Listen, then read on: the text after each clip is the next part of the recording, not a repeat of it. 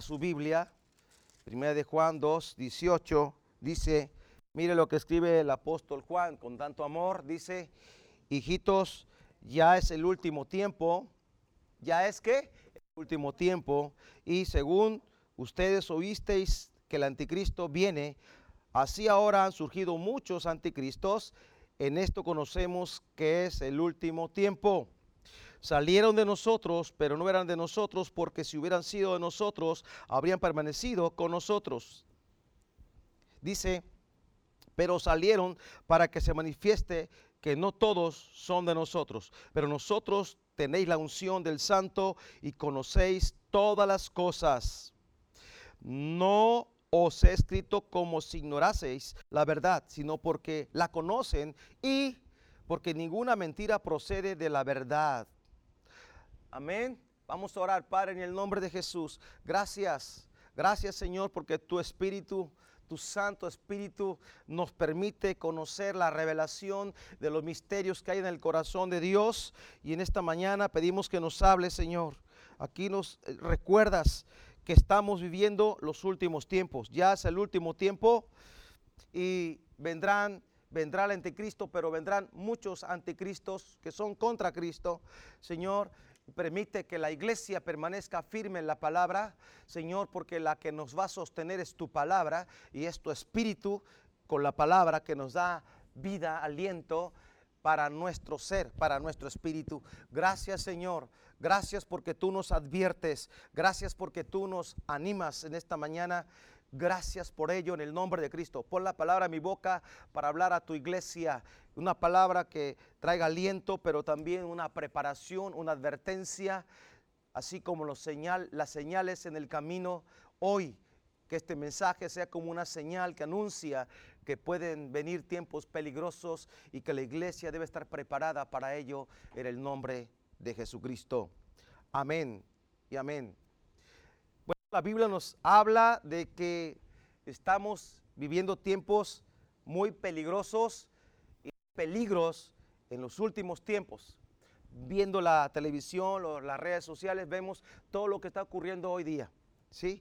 Viendo profecías, palabras proféticas que se han dicho en los últimos años, encontramos que Dios ha advertido a la iglesia. Dios no hace nada sin que lo revele a sus siervos, los profetas. Dios siempre está revelando su palabra, pero la iglesia a veces no escucha o no está atenta, no está apercibida de los tiempos que estamos viviendo. Quiero iglesia que estés enterado, que estés apercibida de los tiempos que estamos viviendo. Son tiempos sumamente peligrosos, pero dice la palabra, aquí leí, pero ustedes tienen la unción del santo y conocen todas las cosas. No les escribo como se ignoran, como si ignoraran, dice San Juan, no que ustedes ya lo saben. Pero eh, usted se fija en la Biblia que el Señor nos repite eh, en, en, muchas ocasiones las mismas verdades. ¿Por qué será que nos repite? Porque es un padre. Usted no le repite a sus hijos, aguas con esto, ten cuidado, te advierto que tu camino es incorrecto, te advierto que lo que estás haciendo no es correcto. ¿Acaso usted no le advierte a sus hijos? Claro, una vez no, muchas veces. Hasta que pueden decir, ay papá, otra vez lo mismo. lo sé. Sí, así está hablando el apóstol. Sí, ya lo saben, pero los voy a, los voy a recordar. Así como el apóstol Pablo en el libro de Hechos 20, 28, le habla a la iglesia, dice, pues después de mi partida pasará esto. Y dice, Hechos 20, en el verso 28. Por tanto, mirad por ustedes, miren por ustedes, y por todo el rebaño en que el Espíritu Santo les ha puesto por obispos para apacentar la iglesia del Señor, la cual él ganó por su propia sangre. Porque yo sé que después de mi partida entrarán en medio de ustedes lobos rapaces, que no perdonarán al rebaño. Luego dice, y de, ustedes mismos se levantarán hombres que hacen cosas perversas para arrastrar, arrastrar tras sí a los discípulos. Así es que el apóstol Pablo está advirtiendo de los tiempos peligrosos. Está advirtiendo las cosas que pueden venir. Iglesia, la Biblia me enseña que tengo que perseverar en la palabra. Perseverar en la doctrina, perseverar en el Señor. Pero la Biblia también nos habla de los, del carácter de los hombres en los últimos tiempos. La Biblia nos advierte. Y si la Biblia advierte es que esto puede ocurrir. Bueno, está ocurriendo.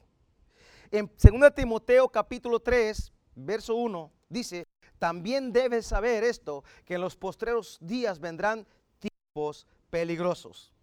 Ahí tu casa hay tiempos peligrosos. Hay tiempos peligrosos. Mientras más avanza el tiempo, más, más peligroso se vuelve. Mientras más avanza el tiempo, cada vez hay más peligro. Yo estaba analizando hace 25 años cómo estaban las naciones. Eran otros tiempos. Hace 25 años no había... Eh, el internet empezaba. Sí, empezaba todo esto y la maldad de allá a acá se ha incrementado muchas veces, multiplicada por mucho, yo creo. La maldad es tremenda, ni siquiera se nos había ocurrido eh, cómo la maldad y la cultura de la perversión, la cultura de, sí, de, la maldad se ha, se ha multiplicado. Ni siquiera nos imaginábamos eh, cómo sería hoy, 2020, en el año, digamos, 90 en el año 80. no, no tiene nada que ver. Si usted regresara al tiempo, si hubiera una máquina del tiempo 40 años atrás, uh, verías otro ambiente, percibirías otro ambiente. Pero ahorita en 2020, ¿qué ambiente estás percibiendo? ¿Estamos entendidos de los tiempos que estamos pasando? ¿O estamos tan distraídos? ¿Estamos tan ocupados? ¿O estamos en diversiones y cosas porque yo sé que hay gente que en medio de la pandemia, en medio de esta crisis, están viendo películas, están viendo, están eh, en distracciones, no están pensando cuándo acaba esto, por qué está ocurriendo esto, no están pensando eso. Pero nosotros que somos cristianos y que tenemos el Espíritu de Dios, nosotros tenemos discernimiento y Dios nos está revelando cosas que están por acontecer. Tenemos que estar con los ojos abiertos.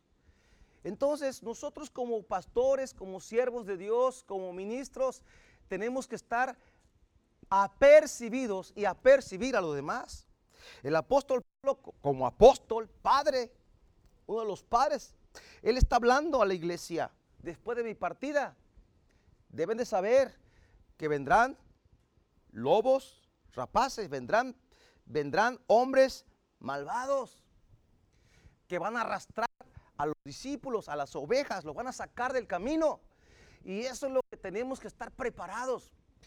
¿Qué ocurriría si viene una catástrofe mundial, alguna situación difícil para el mundo y, Dios nos permite, permite que estemos aquí en la tierra todavía? Porque, porque usted lea la Biblia, va a encontrar muchas cosas y hay hay los que, hay tres, hay tres em, interpretaciones, lo vimos en teología, acerca de la, del arrebatamiento. ¿Cuándo será?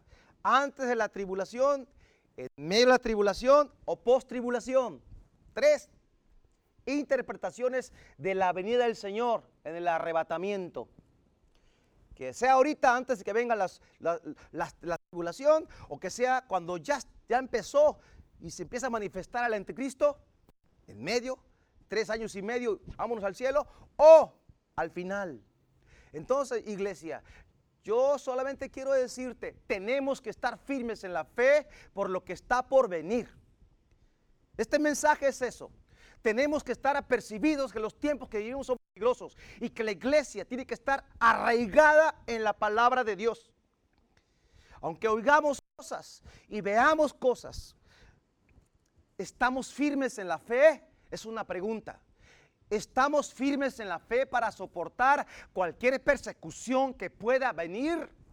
La iglesia primitiva, ustedes pueden ver cómo sufrió persecución. Hechos 8 habla de que la iglesia huía por los caminos que el mismo imperio romano había hecho para sus propósitos fueron los caminos que la iglesia usó para ir y llevar el Evangelio. Hoy día estamos usando los medios, los canales, los medios de comunicación, las redes sociales para enviar el mensaje a las naciones. Quizás esos medios han sido mal usados, pero hoy Dios está permitiendo que también por esos medios llevemos la palabra de Dios. ¿Qué pasaría si hubiera una persecución ahora mismo por causa del Evangelio? ¿Qué pasaría si hubiera una restricción de no predicar la palabra y hay oposición y hay persecución como existe en otros países donde te prohíben predicar? Si predicas vas a la cárcel y no es una cárcel como las de, aquí, sino cárceles donde son calabozos, no hay ni baño y hay así de personas en un cuartito con calor y ni pueden dormir, duermen parados, entumidos, pobrecitos, por, por, por la causa de Jesucristo. He leído libros de personas que han padecido por Jesús. Iglesia, ¿estás preparada para sufrir por la causa del Evangelio, de sufrir una persecución? Aún antes que venga el arrebatamiento, tenemos que afirmar el rostro como Cristo lo hizo cuando iba a Jerusalén sabiendo que iba a ser crucificado. Así es que el ambiente que estamos viviendo es un ambiente hostil, un, un ambiente peligroso. Si sabemos que vamos a ir a la guerra, cuando un soldado va a la guerra, sabe que va a la guerra, se prepara, se entrena, se prepara en su mentalidad de pensar, voy a la guerra, tengo que estar listo. Nosotros estamos en guerra, iglesia. Quiero decirte, estamos en guerra. No es tiempo de dormir, es tiempo de estar preparado con tu arma, con tu espada, con tu palabra, la palabra de Dios, orando en todo tiempo. Porque porque estamos en guerra. El Señor nos advierte que los tiempos que estamos viviendo son como los días de Noé y los días de Lot. Vamos a Lucas 17. Hay un pasaje que yo veía mucho acerca de Noé, pero aquí vi de Lot. Lucas 17, verso 26, dice, como fue en los días de Noé, así también será en los días del Hijo del Hombre. Comían, bebían, se casaban, se daban en casamiento, hasta el día en que entró Noé en el arca y vino el diluvio y lo destruyó a todos. A todos. Y dice Mateo, y no quisieron entender las personas cuando Noé les Noé fue un pregonero. Él pregonó. Él predicó, pues. Él proclamó que vendría un diluvio y no creyeron.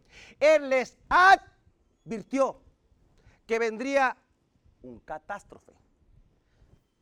Porque Dios así lo estableció, porque la maldad se multiplicó y le dolió a Dios en su corazón por la maldad que había. Pero ¿qué dice de Lot? Así mismo, verso 28. Lucas 17, 28. Asimismo, como sucedió en los días de Lot, comían, bebían, compraban, vendían, plantaban, edificaban. ¿Se fija que es lo mismo que pasaba con Noé? También comían, bebían, compraban, plantaban, edificaban. O sea, cada quien estaba en su asunto. Mas el día en que Lot salió de Sodoma, llovió del cielo fuego y azufre y los destruyó a todos. Así será el día en que el Hijo del Hombre se manifieste. En aquel día, el que está en la azotea y sus bienes en casa, no descienda a tomarlos. El que en el campo, asimismo, no vuelva atrás. Aquí nos está hablando de los días. Y esos días, ¿qué cree? Se parecen mucho a estos días. Hoy en día, decía, hay unos que yo estaba meditando, hay muchos, pues están en casa por más de ya ocho semanas, pues están con clima, comiendo bien, viendo películas, relax. Siendo que es un tiempo de advertencia que Dios nos está dando. La iglesia tiene que ser sacudida. La iglesia, hay una palabra, es purgada. Dios nos está moviendo. Es, nos está cribando. Dios está cribando. Hay una criba. Está sacudiendo. Hey, ¿quién va a permanecer en la palabra? ¿Cuántos van a permanecer en medio de esto? Esperamos que al final de esta pandemia, que espero que pronto pase, que tengamos personas nuevas en la iglesia, que Dios despertó en sus corazones el deseo de buscarle y conocerle y arrepentirse y reconciliarse con Dios. Pero ¿qué pasará con otros que han conocido a Dios? Que se han enfriado, que se han dormido, le decía Alan, quizás tan entumidos, bien dormidos en domingo. No voy a la iglesia, voy a dormir tarde y cuando pueda, pues veo la transmisión. ¿Sabes qué? Lo natural refleja lo espiritual en nuestras vidas. Iglesia, tú levántate temprano como si fueras a la iglesia. Toma ese tiempo porque es una disciplina y una actitud del corazón para adorar a nuestro Dios. Y más ahora que los tiempos se han vuelto peligrosos. La Biblia nos enseña en 2 Timoteo 3.1 cómo serán los últimos días, el carácter de los hombres en los últimos días. Le voy a leer la versión lenguaje actual, 2 Timoteo 3.1. Debes saber también que en los últimos días, antes de que llegue el fin del mundo, la gente enfrentará muchas dificultades. Está advirtiendo el apóstol Pablo, que es el Espíritu Santo usando su boca, una pluma, para dar un mensaje a la iglesia, ah, bueno, a, Timoteo. Habrá gente egoísta, interesada solamente en ganar más y más dinero. También habrá gente orgullosa que se creerá más importante que los demás. No respetarán a Dios, eso, no respetarán a Dios ni obedecerán a sus padres, sino que serán mal agradecidos y ofenderán a todos serán crueles y violentos. Es un tiempo violento. No, no podrán dominar sus malos deseos. Desenfreno. Se de odio, dirán mentiras acerca de los demás y odiarán todo lo que es bueno. No se podrá confiar en, en esos orgullosos porque actuarán sin pensar. En vez de obedecer a Dios, solo harán los, lo que les venga en gana. Anarquía. Dirán que aman y respetan a Dios, pero con su conducta demostrarán lo contrario. Pablo le dice a Timoteo, no te hagas amigo de esta clase de gente. Esto último a mí me llama mucho la atención. No te hagas amigo de esta clase de gente que es perversa y malvada y no temen a Dios. ¿Por qué? Porque está comprobado, si tú te haces amigo de un impío, es posible que él tenga influencia sobre tu vida y te enseñe a robar, a matar, a, hacer cosas incorrectas. Pero si tú te haces amigo de un hombre de fe, de gente de fe, gente piadosa, tú terminarás siendo un hombre piadoso. Porque nosotros, la iglesia, somos la sal de esta tierra, la luz de este mundo. Entonces nosotros tenemos que tener mucho cuidado qué caminos estamos pisando, qué caminos estamos andando. Hay quienes rechazan la cultura de maldad que hay hoy en este mundo. Hay quienes rechazan esa cultura. Yo la rechazo. La iglesia rechaza esa cultura de maldad. Lo que leímos aquí del carácter de los hombres en los últimos días. Pero hay quienes se amoldan a esa cultura de maldad. La palabra cultura viene de cultivo. Un cultivo es algo que como cuando tienes algo echado a perder, es un cultivo, eso genera otras cosas, descomposición. Bueno, la cultura viene de ahí, de la palabra cultivo. No permitas que la cultura del mundo, de perversión, de maldad, el espíritu del mundo inunde tu espíritu, tu vida, porque tú no tienes el espíritu del mundo, tú tienes el espíritu de Dios. Iglesia, tú tienes el espíritu de Dios. Tú conoces todas las cosas tú entiendes los tiempos que estamos viviendo porque tienes la palabra profética más segura que es la Biblia. No tenemos excusa porque somos conocedores de la palabra de Dios. No tenemos excusa, iglesia. La iglesia tiene que estar sin mancha. Filipenses 2:13 dice, porque Dios es el que en ustedes produce el querer como el hacer por su buena voluntad.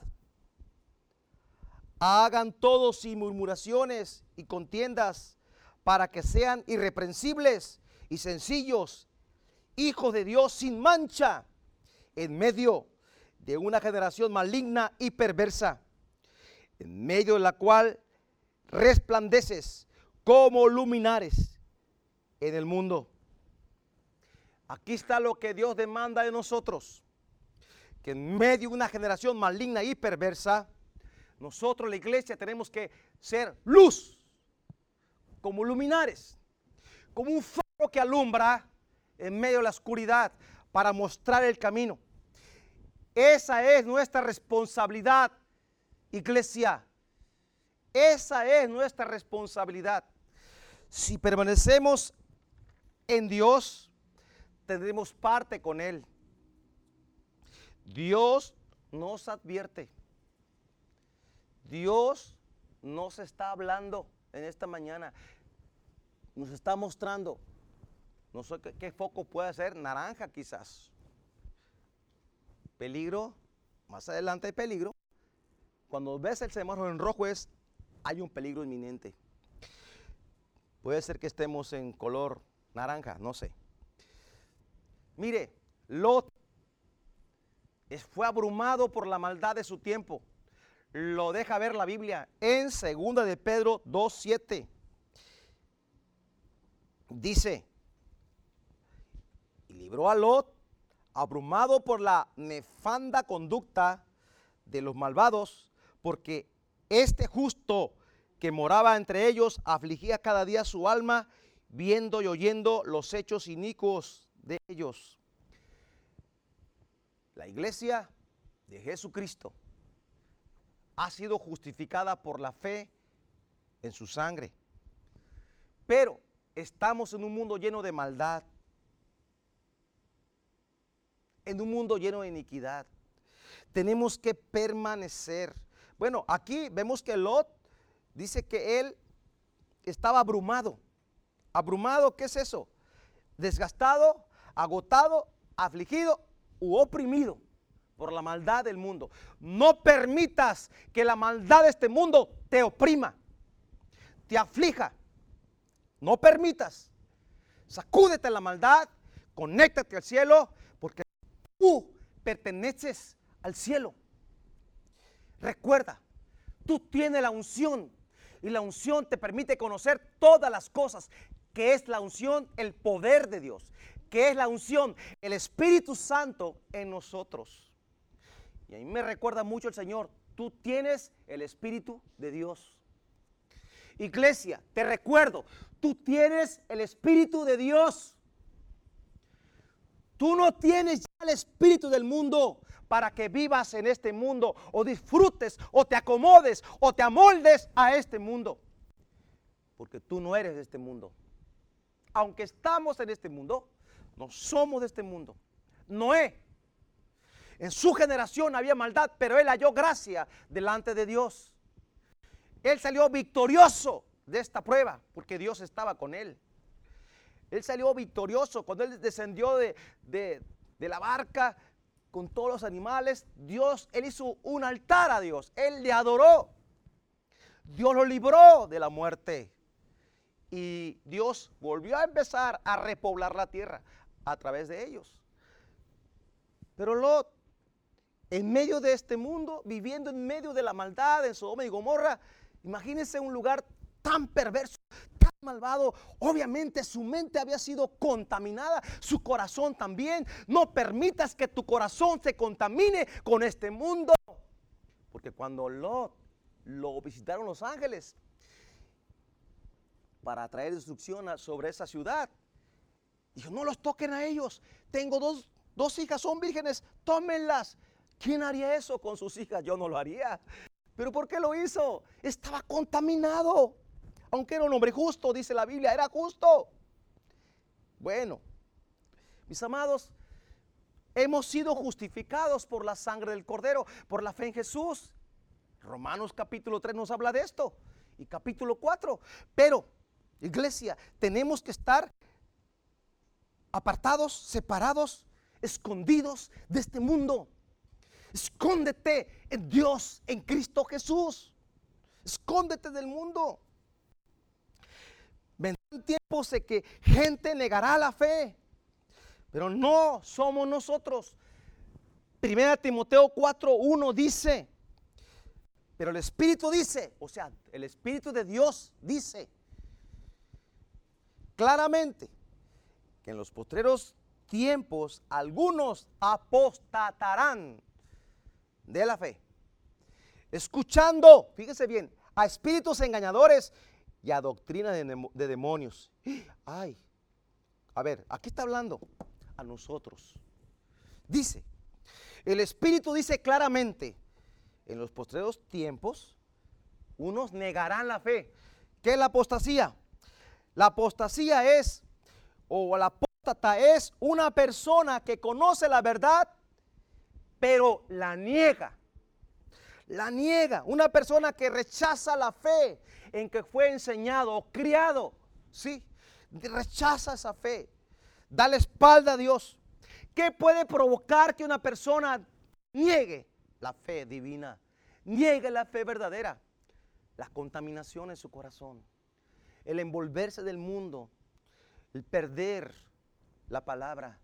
El no, el no permitir que el Espíritu Santo le redarguya porque a mí el Espíritu Santo me reprende, a usted le reprende. Si aún el Espíritu Santo le redarguye, gócese, Dios aún está obrando en usted.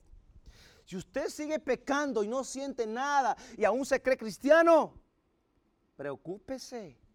Quizá la presencia de Dios se ha apartado de su vida y usted está creyendo que está en Dios y ya no está Dios con usted. Pero no es lo que Dios quiere para nosotros. Dios quiere advertirnos y volvamos al camino.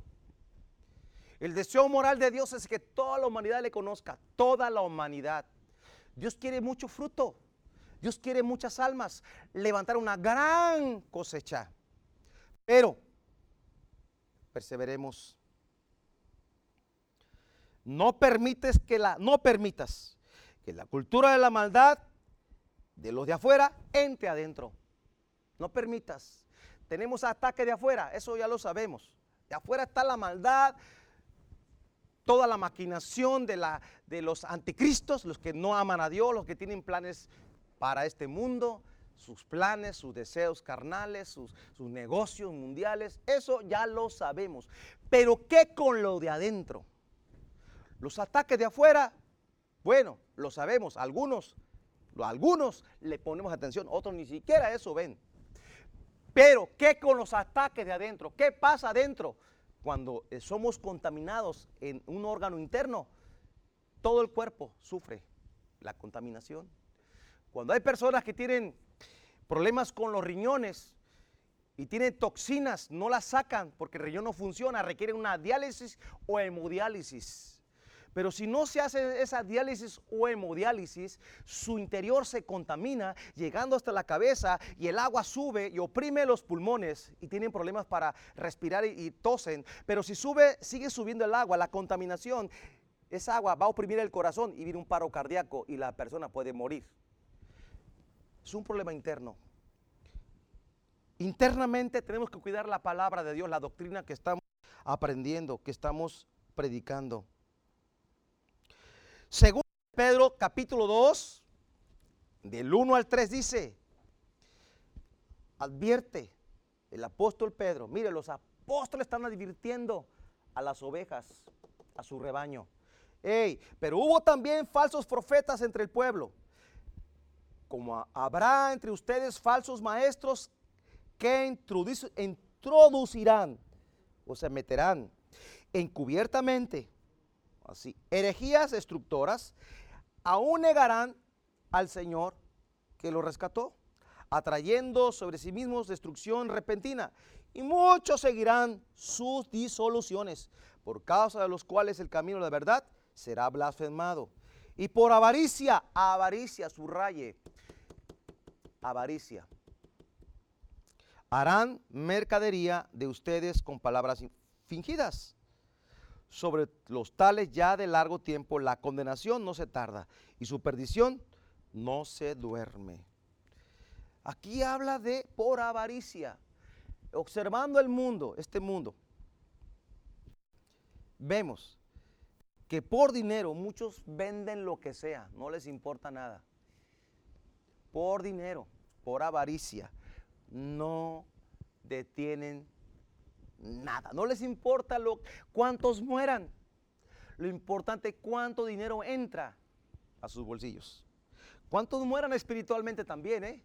Si van a hablar una mentira o una herejía destructora. Así que, ¿cómo es que yo me mantengo libre o guardado o conservado en la verdad? Bueno, escuchando la palabra.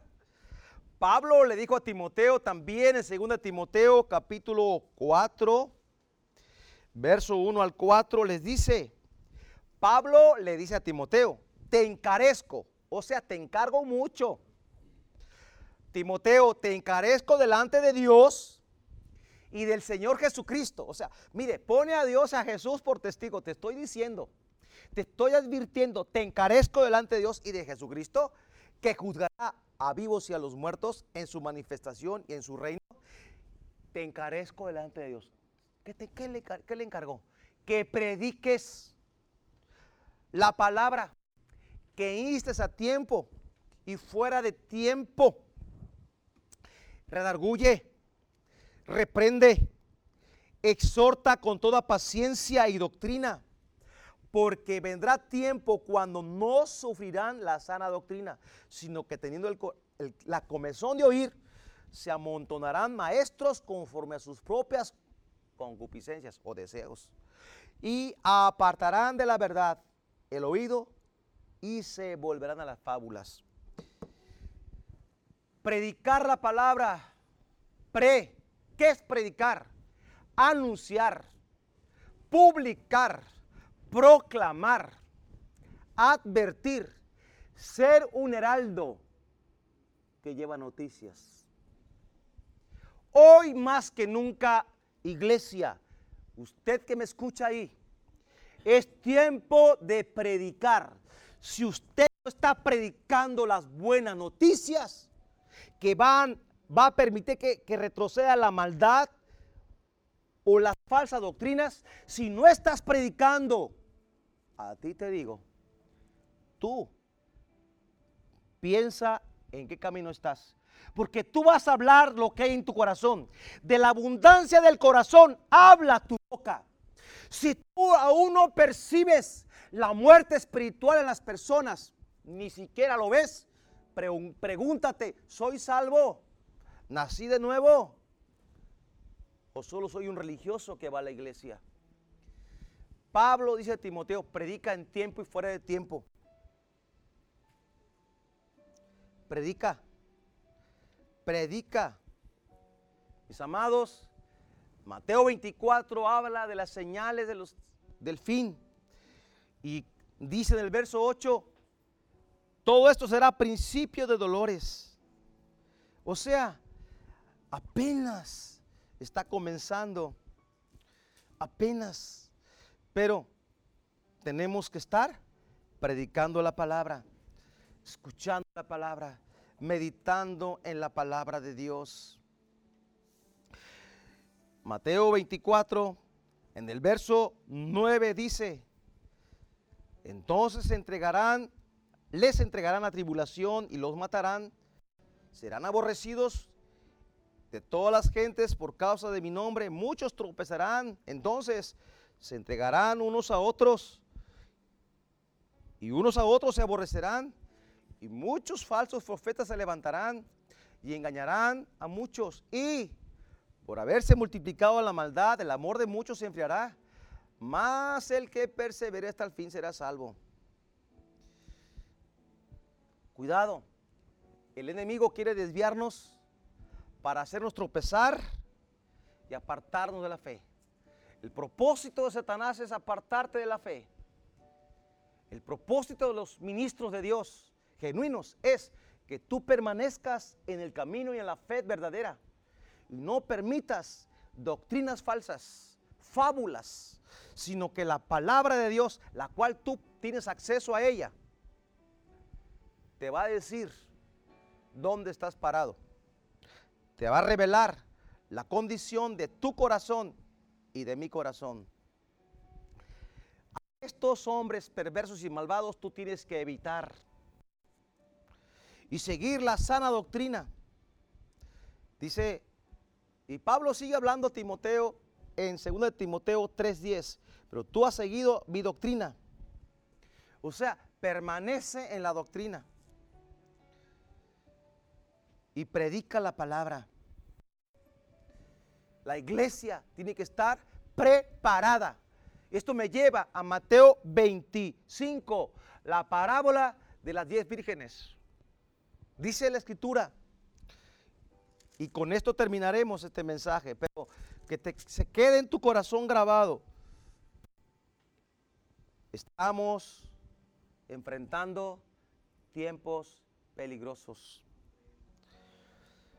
Dice Mateo 25, leeré solamente una parte. Entonces el reino de los cielos será semejante a diez vírgenes que tomando sus lámparas salieron a recibir al esposo. Cinco de ellas eran prudentes, cinco insensatas. Las insensatas tomando sus lámparas no tomaron consigo aceite, mas prudentes tomaron aceite en sus vasijas juntamente con sus lámparas. Tardándose el esposo, cabecearon todas y se durmieron.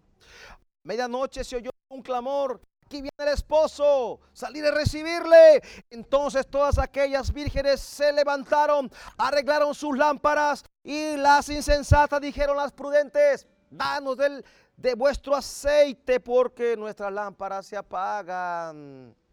Malas prudentes respondieron diciendo, para que no nos falte a nosotras y a ustedes, id más bien a los que venden y compren para ustedes mismas. Pero mientras ellas iban a comprar, vino el esposo y las que estaban preparadas entraron. Las que estaban qué? Preparadas entraron con él a las bodas y se cerró la puerta. Solo van a entrar las vírgenes que estén preparadas. Todas tenían lámparas pero no todas tenían aceite en sus lámparas. Las bodas en los tiempos bíblicos del pueblo judío eran así. O la costumbre o la cultura de las bodas eran así. Primero, la pareja se convertía y se consideraban que ya estaban casados, con tan solo el compromiso como José y María. ¿Sí? Después el novio se iba a hacer la casa para su matrimonio, edificaba su casa, trabajaba en ella. Cuando la casa estaba lista, el novio iba a celebrar la boda con la novia para vivir juntos para siempre. Pero el novio podía hacerlo sorpresivamente, el hecho de ir por la esposa o por la virgen, por su mujer, cuando él quisiera. Mientras edificaba la casa, el Señor vino a la tierra es el esposo de la esposa, que es la iglesia. Somos nosotros quienes estamos esperando su regreso. Somos nosotros quienes sabemos que Él fue a preparar una casa para nosotros al cielo. San Juan 14, 1 y 2. No se turbe vuestro corazón. Confía en Dios. Confía también en mí. En la casa de mi Padre muchos lugares hay. Voy pues a preparar, lugar para ustedes. Jesús se fue a preparar una morada para nosotros, pero va a regresar, va a volver y nos va a tomar con Él y nos va a llevar a esa casa donde habitaremos por siempre con Él. Allá no tendremos enfermedades, allá no habrá peligros, allá no hay falsos profetas, allá no hay falsas doctrinas. Allá no hay muerte, allá no hay pandemias, allá no hay viejos, todos son jóvenes, allá todos tienen vigor, tienen vida, tienen felicidad, tienen gozo, tienen plenitud con Dios. Si tú te preguntas y dices, ¿por qué me tocó este tiempo? Dios lo sabe. Nos toca entonces prepararnos para cuando el Señor venga. No estaban preparadas todas, cinco estaban preparadas, esperando la venida del esposo. Tú ya te comprometiste con Jesús. Usted ya es un pacto con Jesús. Usted ya le dijo a Jesús, yo quiero ser tuyo. Y tú eres mío. Hizo un pacto, una alianza con Dios, un acuerdo. Yo ya. Ahora espero que Él venga. Y tengo que sortear todo tipo de peligros y adversidades y ataques y aún sufrimientos por causa del Evangelio. Pero me espera un eterno peso de gloria en su presencia. A usted también. Resista. Estamos en los tiempos finales. Resista. Si nos toca ver o nos toca participar del arrebatamiento, gloria a Dios. Pero si morimos antes del arrebatamiento, pues morimos para Dios, preparados, listos, limpios, santificados, para que tengamos parte con Él. Iglesia, la iglesia tiene que perseverar hasta el fin. Perseverar. Evita personas que te puedan arrastrar hacia el mundo. Sigue la sana doctrina. Comparta su fe con otros. Porque cuando yo predico me confronto a mí mismo por la palabra. Dios nos libra de la maldad. Estamos en tiempos finales. Lea su Biblia. Lea la escatología, los, los tiempos finales escudriñemos los últimos tiempos. Es un tiempo de estar apercibidos. Muchos no estamos listos, pero hoy Dios quiere que tú ores. Señor, no estoy listo, pero quiero alistarme para tu venida. ¿Estaremos listos? No estamos listos, pero Dios quiere que te alistes. Volvamos al primer amor volvamos a tener esa intimidad con el Señor. Apocalipsis me habla del primer amor. Hay una iglesia en Éfeso que tenía todo. Era una iglesia a los ojos del mundo, lo máximo. Qué iglesia tan hermosa. Mira cómo trabajan. Mira qué, qué tanto hacen para el Señor. No es suficiente. Has dejado tu primer amor. Y es el mensaje de la iglesia. Volvamos al primer amor. Ponte de pie. Padre, gracias por tu palabra. Quiero volver contigo, acercarme a tu presencia. No importa lo que pueda venir. Si estás conmigo, yo sé que tú me das la fuerza para resistir.